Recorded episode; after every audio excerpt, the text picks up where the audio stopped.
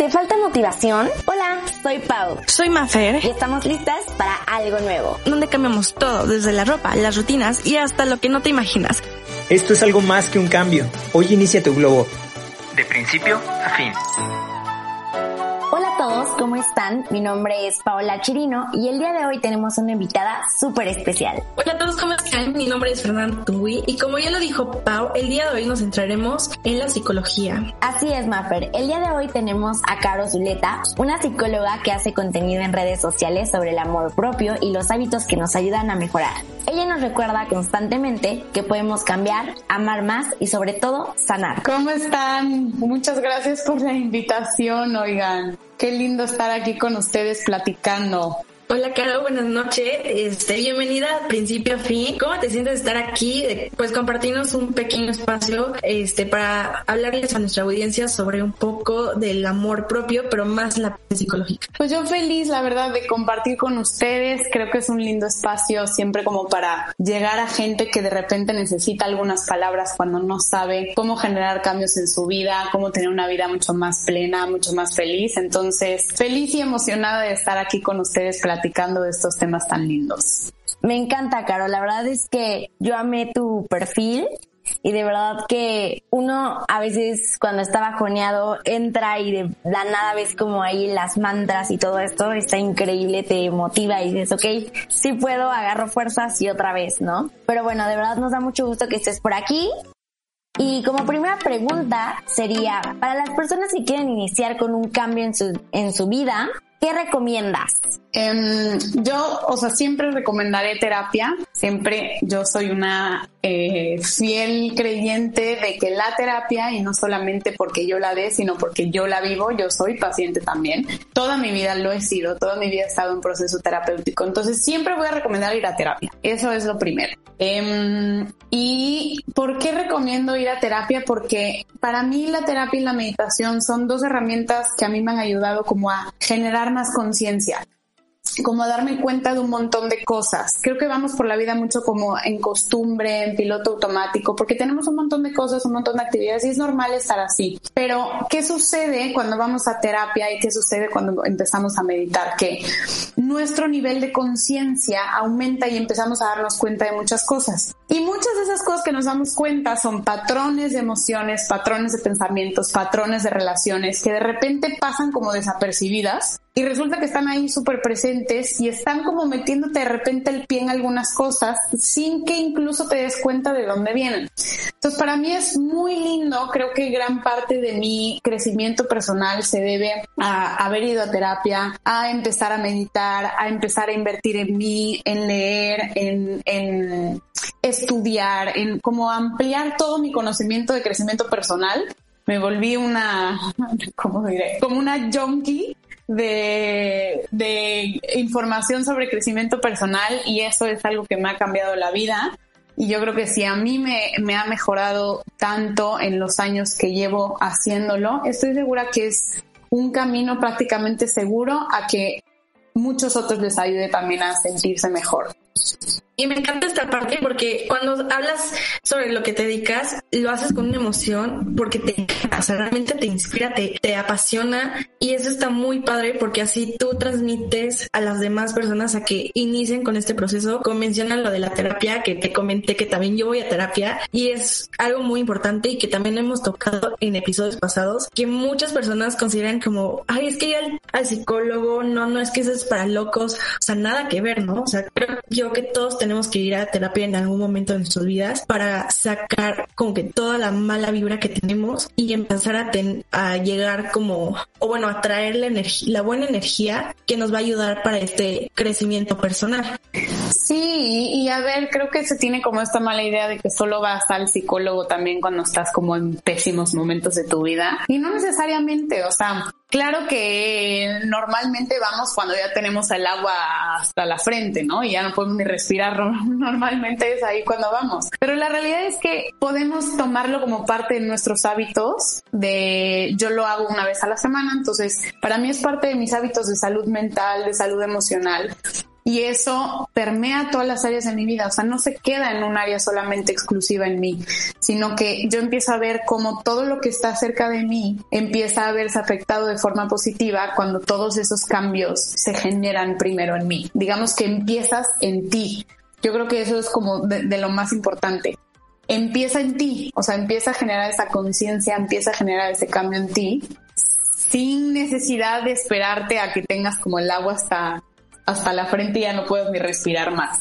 Sí, exacto. Muchos piensan que por esa parte se inicia el ir a terapia porque ya estás hasta el tope, pero no también hay que este, ir aún así estando bien emocionalmente para sacar todo eso como tú mencionas, Caro.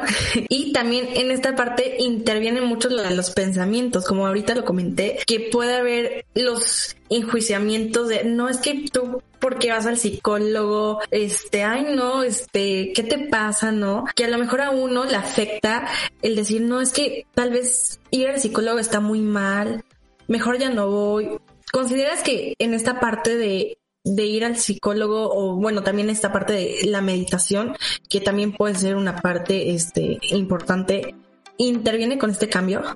A ver, los pensamientos tienen un poder impresionante en nosotros. A veces no nos damos ni cuenta. Tenemos un número que, que, no lo puedo ni repetir. O sea, millones y millones de pensamientos al día. Que además esos pensamientos, un noventa y tantos por ciento son iguales a los que tuvimos ayer y esos iguales a los de anteayer y así. Entonces, ¿qué quiere decir? Que tenemos, vamos repitiendo un patrón de pensamiento en nuestro día a día. ¿Por qué son tan importantes los pensamientos? Porque cuando los empiezas a cachar, porque muchos de ellos son inconscientes, luego no nos damos ni cuenta de qué estamos pensando, porque andamos en el rush. Entonces, cuando empiezas a cachar cuáles son esos pensamientos, cuando generas esa conciencia tienes la capacidad de cambiarlos. ¿Cómo puedes cambiar algo si ni siquiera te has dado cuenta de qué es? Imposible. Entonces, lo primero es, es cachar esos pensamientos y empezar a transformarlos. Pero a ver, no es un transformarlos desde un regaño. Que no estés pensando así. Te estoy diciendo que de ahora en adelante tienes que pensar positivo. Ya que primera queja, entonces ahora lo vas a cambiar. No estés pensando, no va por ahí. Es con, eh, o sea, eso es más bien desde el amor. O sea, cuando te cachas en, ciertos pensamientos que solo te destruyen, que no construyen absolutamente nada, que no te suman, sino que más bien te restan, em, esos los empiezas a cambiar, los empiezas a transformar por pensamientos que realmente puedan generarte un valor. Y cuando haces eso de forma repetitiva, así como se generó el patrón de eh, pensamientos negativos, puedes empezar a generar patrones de mejores pensamientos. ¿Y cuál es la potencia de los pensamientos que te llevan a, la potencia es que te llevan a generar acciones diferentes, a comportamientos diferentes. Quienes piensan de cierta forma actúan también de cierta forma. Cuando empiezas a cambiar los pensamientos, empiezas a actuar también de forma diferente. Y no solo eso, empiezas también a sentirte de forma diferente. Entonces, por eso los pensamientos en cualquier cambio que quieras generar, en cualquier transformación que quieras generar, son vitales. Entonces, eh, en, cuanto a tu respuesta, más bien, en cuanto a tu pregunta, la respuesta es sí. Los pensamientos son vitales para generar cualquier cambio que queramos hacer. Es que como lo dices, todo es un proceso, ¿no? No podemos eh, acelerar todo y de un día un día en la mañana despertar y decir como, ay, hoy estoy muy feliz, hoy voy a pensar positivo y, o sea, no, supongo que todo es un proceso, todo tiene que llevar un momento y, no vas a poder cambiar todo de la noche a la mañana. O sea, de 10 pensamientos, eh, ponle negativos, hoy voy a cambiar 3, ¿no? O sea, ir poco a poco y esa es como que la filosofía del podcast de, ok, se vale sentirme así, se vale estar así, pero si veo que ya es algo que me está un poco bajoneando o algo así, pues lo que hago es, ok, tratar de, mejorar, pero pues a veces hay momentos en los que no se puede salir solo, ¿no? Del hoyo, intentamos ir como a esta parte que tú dices de terapia. Ahora, eh, vi en tu feed que tenías como eh, las heridas del pasado, las heridas de los niños, eh, más bien de cuando éramos pequeños. Entonces, tiene mucho que ver con la siguiente pregunta y es cómo una persona puede sanarse a sí misma en algunos aspectos, como el de heridas del pasado, vaya. Ok, con el tema de las heridas de la infancia es, o sea, podríamos echarnos tres semanas hablando de esto y habría todavía que cortar y que platicar de esto. Em, creo que todos tenemos heridas que vienen de nuestra infancia es súper normal, es súper natural. Unas heridas son mucho más profundas, unas son más superficiales. Em, ligando un poquito con lo primero que les decía, lo más importante es darte cuenta de cuáles son. Porque muchas veces esas heridas permean toda nuestra vida. O sea, es como un cristal desde el que vemos el mundo, como una lupa, unos lentes, así un filtro con el que vemos el mundo. Entonces de repente tenemos cierta herida de abandono y vemos cualquier situación que nos pase allá afuera como que alguien nos está abandonando o como que somos abandonables o eh, por ejemplo, alguien no nos contesta el teléfono, entonces sentimos que es que ya se fue y ya no me quiere y ya no soy importante para esa persona cuando tal vez la otra persona está jugando FIFA, ni se ha enterado que le estás marcando, ¿no? Ni siquiera es con intención de no contestarte. Entonces, eh, ¿cómo sanarte a ti mismo en esas cosas? Yo, eh, diría retomando dos cosas de lo que hablamos. Lo primero es que es un proceso, no es algo de luego, luego, llevas toda tu vida viviendo básicamente con esa herida. Entonces vas a tardar un proceso en sanarla. Cada quien tiene sus tiempos. ¿Qué recomiendo yo siempre? Pues ir a terapia. O sea, es, es lo más... Eh, eh, como yo lo siento desde mi perspectiva, una forma más efectiva de toparte con esas heridas, abrirlas, ver qué hay ahí, sanarlas y, eh, y poder realmente avanzar y ver el mundo desde otro cristal y no desde ese con el que llevas viviendo tanto tiempo. Eh, eso es lo primero. Lo segundo es, a ver, ¿qué es una herida de la infancia? Es básicamente como una diferencia que existe entre lo que tú necesitabas versus lo que tú recibiste. Entonces, tu niña, tu niño interior se queda esperando algo se queda esperando amor, aceptación, validación, cuidado, límites, un montón de cosas. Cuando eres niño definitivamente no tienes la capacidad de dártelo a ti mismo, están tus papás quienes, quienes te lo brindan. Y con todo el amor del mundo, a veces los papás no pueden saciar esa, esa necesidad. Entonces, ¿qué es lo que ocurre en nosotros ya como adultos? Ya no podemos responsabilizar más a nuestros papás cuando teníamos ciertos años y pasaron ciertas cosas. ¿Qué empieza a, vivir entre en nosotros? Ese niño interior se queda viviendo en el cuerpo de un adulto. Entonces, tu responsabilidad ahora como adulto para sanar esas heridas es darte, darle a ese niño interno que vive en ti esas, esa satisfacción de las necesidades que se quedaron pendientes si tú necesitas esa validación, si tú necesitas esa aceptación, ese cariño, ese amor, empieza a dártelo a ti mismo, a tu niño interior. Y poco a poco, tomando en cuenta ese niño, en vez de aislarlo y decirle, ahorita no me estés molestando porque no quiero sentirme abandonado en este momento, es más bien darle la bienvenida y decir, entiendo que te sientas abandonado, valido que te sientas abandonado, valido sentirme abandonado, voy a hacer algo que me ayude a sentirme mejor. Y ese es el primer camino en la sanación de las heridas eh, eh, de la infancia. Poder reconocer qué necesitas, poder dártelo y poder hablar de todo aquello que se quedó atorado en tu infancia. Y si eso incluye mentadas de madres, lloradas, este, alegrías, desgracias, penas, todo eso es bienvenido hoy en tu vida adulta, aunque tal vez no fue bienvenido en tu, en tu momento de infancia. En esta parte que mencionas de sanar a tu niño interior, entraría como esta parte de los daddy issues que es como que muy sonado hoy en día de buscar como el amor en otras personas cuando en realidad necesitas tú darte el amor, ¿no? Como tú mencionas, ¿no? A lo mejor cuando estás chiquito tus papás a lo mejor no tuvieron como que el tiempo de darte el amor que tú necesitabas, pero ahora que estás grande no es necesario buscar otras personas para que te den ese amor, sino más bien a ti mismo enseñarte que tú eres la única persona con que vas a sobrevivir en este mundo y necesitas sanarte a ti mismo como tú mencionas y es ir como a, a terapia para empezar con este proceso de sanación. Ok, Mm, con el tema de los daddy issues es, es todo un rollo, porque depende a quién le pregunte significa algo diferente. O sea, mm, eh, no, eh, creo que todos tenemos problemas relacionados con nuestros papás, con nuestro papá. Muchas de las mujeres tenemos temas con nuestro padre y luego eso se refleja en nuestras parejas. Sí, es cierto.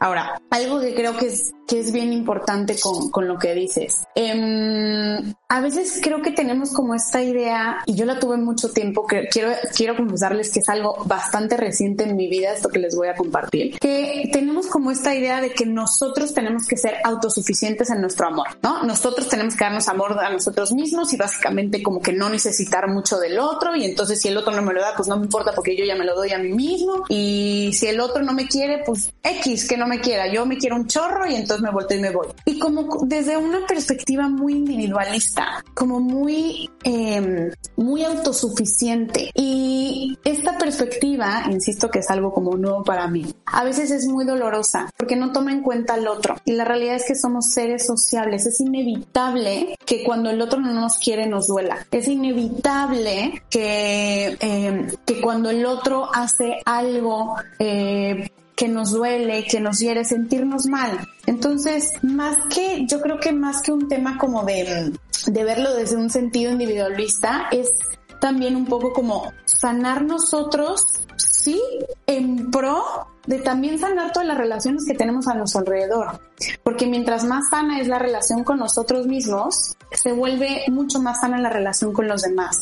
Pero no porque la relación conmigo misma sea más importante, la relación con los otros es igual de importante, pero solo ejerces control en ti mismo. Entonces es mucho más fácil cuando empiezas por ti. No sé si con esto me doy a entender como el punto de, de, de lo que quiero llegar. Sí, sí, justo, porque muchas personas también, o sea, relacionan, como dices, que esa parte de independencia, de sanarte a ti mismo, pero nunca toman en cuenta como a la otra persona. Puede que consiga una pareja buena para ella, pero no lo toma en cuenta porque prefiere más decir, no, no, es que yo no necesito este, el amor de alguien más, sino más bien el mío, ¿no? Entonces también como que dañas a esa persona porque es como a ver, o sea, yo vengo aquí, pues sí, o sea, soy una persona buena, te ayudo, todo, pero pues no me estás tomando en cuenta. Más bien te estás enfocante en ti misma, que está bien, pero pues también no en exceso. Yo quisiera... Ay, perdón. Yo quisiera agregar algo, no sé tú qué pienses, Caro, es que eh, el hecho de decir, es que yo soy como, mi amor es más importante, por así decirlo, no necesito a nadie ni nada por el estilo, es como también una barrera de protección, ¿no? De decir, ¿sabes qué? Es que no quiero que entre nadie porque puede que en algún momento me lastimen. Entonces, el amor que tengo yo, el amor que es suficiente, según es suficiente, porque también puede llegar a un extremo de decir, me siento sola, o sea, tengo mi amor, pero a la vez me siento sola. ¿No? O sea, no sé tú qué opinas, pero yo lo siento así, porque sí he llegado a pasar por esos momentos y yo creo que muchos de los que nos escuchen, pues también. Tal cual, o sea, en, los dos amores son importantes y los dos amores son igual de, de, valiosos, o sea, el amor que sientes hacia ti mismo y el amor que sientes hacia los otros. Y definitivamente en muchos momentos se vuelve como un caparazón, ¿no? Como esto que, que solo, solo lo tenemos nosotros con nosotros mismos, que, que no está mal. Solo cualquier extremo siempre traerá consecuencias negativas también. Entonces, si nos vamos al extremo de yo puedo todo, absolutamente todo, y solo yo me doy amor donde el otro pues me da igual si siente algo por mí, ¿no? ¿verdad? al otro extremo de necesitar completamente la validación y el amor del otro y entonces yo quedo en segundo plano porque pues entonces yo no soy tan importante, genera el mismo sufrimiento. Entonces, ¿qué es lo importante como a mis ojos, no? ¿Qué es lo importante a mis ojos de, de esto que estamos hablando? Es como lograr encontrar un equilibrio y un balance entre lo que nos damos a nosotros, lo que damos a otros y lo que recibimos de otros también. Entonces, eh, al final yo creo que le das a otros y recibes y permites recibir de otros lo mismo que te das a ti. Entonces, si tú te das un montón de maltrato, también vas a recibir un montón de maltrato del otro. Y no solo también lo vas a recibir, lo vas a dar al otro. Y si te das un montón de amor, también vas a recibir un montón de amor y también vas a poder darle a la gente que tienes a tu alrededor amor. Creo que a veces, eh, y, creo que a veces caemos y hasta lo veo mucho en las redes sociales y hasta yo es yo he creado contenido desde esa visión, ¿eh? O sea, me, me, yo he creado contenido sintiendo que hay que exclusivamente fijarse en uno. Y no, somos seres en relación, o sea, somos parte de un todo y esta pandemia nos lo vino a enseñar. Una persona en China se come una sopa y nos afecta a todos, o sea, es inevitable. Entonces, si queremos empezar como a generar mayor conciencia, a sentirnos mejor, a ser más felices, no olvidemos que somos parte de un todo, que solo podemos, que, que podemos solo tener control de nuestras decisiones, de nuestras acciones pensamientos. Eso es otro asunto, pero estamos en relaciones. Justamente. Y, ya para cerrar, ¿qué tips puedes darle a la audiencia para que uno vaya implementando en su día a día, como lo dijiste lo de la terapia, pero qué otras opciones existen? A ver, yo diría que lo primero es que todos los días se tomen un tiempo para estar solos. 20 minutos, no necesitan si quieren más, pero que sí 20 minutos paren. A veces andamos muy apurados. Yo creo que parte importante como de este crecimiento personal es parar un momento, hacer conciencia, tener un espacio para reflexionar, para ver cómo nos ha estado yendo en nuestros días, qué cosas queremos mejorar, hacer como una revisión de nuestro día, incluso hacer una revisión de cómo nos gustaría que fuera nuestro día. Simplemente dejar de hacer algo y estar tranquilos bajarle dos rayitas de intensidad a todas las cosas que tenemos y simplemente escucharnos, empezar a conectarnos con nosotros, con nuestro cuerpo, con nuestras emociones. Yo diría que ese es el primero. El segundo que me gustaría darles es escribir. Agárrense el hábito de escribir todos los días y no me crean, pero empiecen y van a ver qué cambios, qué cambios tienen. Porque cuando escriben ordenan, su mente, ordenan sus emociones, aumenta su nivel de conciencia, empiezan a darse cuenta de cosas que no estaban presentes antes, eh, empiezas a tener una descarga de emociones, incluso menta madre si quieres mentar madres y luego rompes el papelito, lo tiras y ya, pero ya lo sacaste de repente guardamos demasiadas cosas que no tenemos, no encontramos el momento o la persona para sacarlos. Entonces sácalo ahí, sácalo todo. Eso es lo otro, ¿no? Como escribir cuáles son como nuestros sentimientos, nuestros deseos, nuestro plan de vida, tener algo muy bien escrito. Y em, yo creo que el tercero es empezarnos a tratar con mucha más autocompasión. Eh, ¿Qué es la autocompasión? Es como entender que estamos haciendo las cosas lo mejor que podemos, no ser tan duros en nuestra forma de hablar, no ser tan duros con nosotros mismos, ser más empáticos y empezarnos a tratar como tratamos a la gente que amamos. Porque de repente a todo el mundo le hablamos muy lindo, ¿no? A nuestros papás, a nuestros hermanos, a la pareja, a los amigos. Somos súper amables y súper cariñosos y con nosotros mismos somos un desastre. Entonces, empecemos por hablarnos bien y entender que estamos haciendo las cosas lo mejor que podemos. Qué increíbles tips. La verdad es que yo no tengo el hábito de describir, pero sí el hecho de hablarnos con compasión en ese sentido, creo que sí lo he hecho y se ha cambiado muchísimo la manera en la que he pensado, en la manera en la que me he sentido. Yo creo que a veces no dimensionamos que podemos hacer un cambio y ese, aunque sea chiquito, de verdad se vuelve, wow, increíble, ¿no? O sea, transforma muchos aspectos de nuestra vida. Pero bueno, hasta aquí el episodio de hoy. De verdad me la pasé muy, muy, muy bien. Eh, mil gracias por estar aquí, por aceptar la invitación y todo, Caro. Muchas gracias a ustedes y espero pues que, que todo esto que platicamos les sea de ayuda a quienes lo escuchen. Y con mucho cariño les digo que quienes quieran hacer cambios positivos en su vida no están solos. Hay mucha gente que van a estar felices y yo me incluyo, soy la primera en acompañarlos en su camino de crecimiento personal, en su camino de, de conciencia. Entonces les mando un beso y un abrazo a todos los que escuchen. Muchísimas gracias, Caro. Y bueno, ya también la escucharon. Eh, pueden también contactarla en sus redes sociales. No sé si los quieras mencionar. Sí, eh, estoy en Instagram, TikTok y YouTube, igual como Caro M. Zuleta. Eh, ahí en Instagram hay una como un vínculo directo para escribirme y hacer sesiones en caso de que quieran ir a terapia y que se quieran animar a hacer transformaciones divinas en su vida, por ahí hay que empezar. Em, y pues nada más, ahí me pueden conseguir. Súper. Y bueno, también nos pueden seguir en nuestras redes sociales, que es arroba principio fin, arroba pauchinof y arroba lalamafe. Y bueno, también sigan la cuenta de Instagram de Media Lab UP. Y bueno, les estaremos esperando para el siguiente episodio que sale la próxima semana. Los queremos mucho. Bye. Hasta aquí el capítulo de hoy. Recuerda seguirnos en Instagram como arroba principio a fin, arroba lalamafer y arroba pauchirino. Hasta la próxima. Los hechos, comentarios y opiniones expresadas en este sitio y programas son responsabilidad de quienes lo emiten. Y no reflejan en ninguna circunstancia el punto de vista de la Universidad Panamericana. De sus autoridades y o representantes legales.